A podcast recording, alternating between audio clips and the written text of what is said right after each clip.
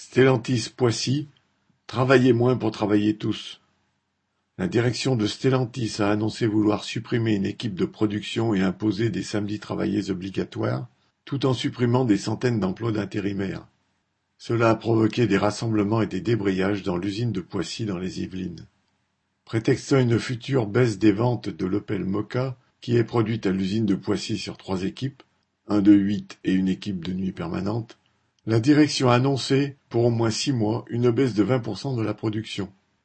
Mais voulant maintenir coûte que coûte une rentabilité maximum, elle souhaite baisser les effectifs de 33%, ce qui équivaut à une équipe. Les conséquences pour les travailleurs sont le licenciement de 250 intérimaires sur les 400 actuels, et pour tous les salariés restants, deux samedis supplémentaires obligatoires par mois, soit deux fois par mois des semaines de quarante-deux heures. La direction veut en revanche maintenir l'équipe de nuit dans les ateliers du ferrage et de la peinture. Dans ces secteurs, les équipes de deux-huit fusionneraient en une seule équipe, en horaire du matin permanent, 5h15, 12h55. Pourquoi continuer à produire la nuit au ferrage et en peinture? Tout simplement parce que EDF paye l'entreprise pour l'inciter à produire entre 20h et 8h une compensation financière qui vient s'ajouter aux tarifs préférentiels sur les heures creuses.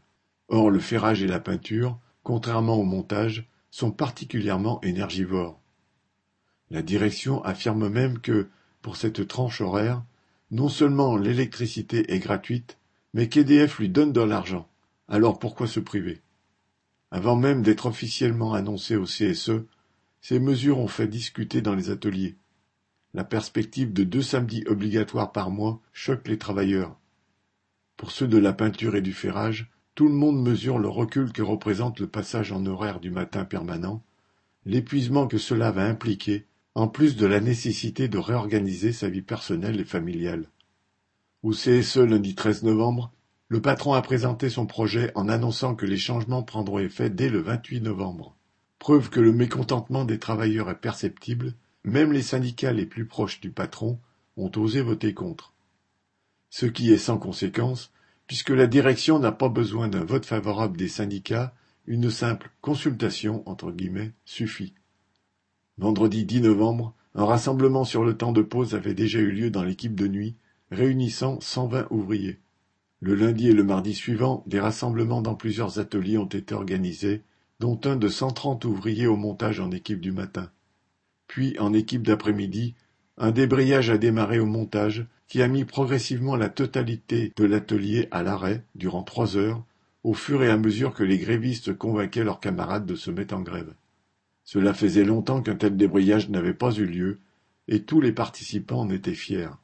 Les travailleurs sont bien conscients qu'il faudrait gagner tout le monde, y compris les intérimaires, et profiter de cette baisse des ventes pour baisser les cadences et travailler moins durement, c'est-à-dire travailler moins pour travailler tous.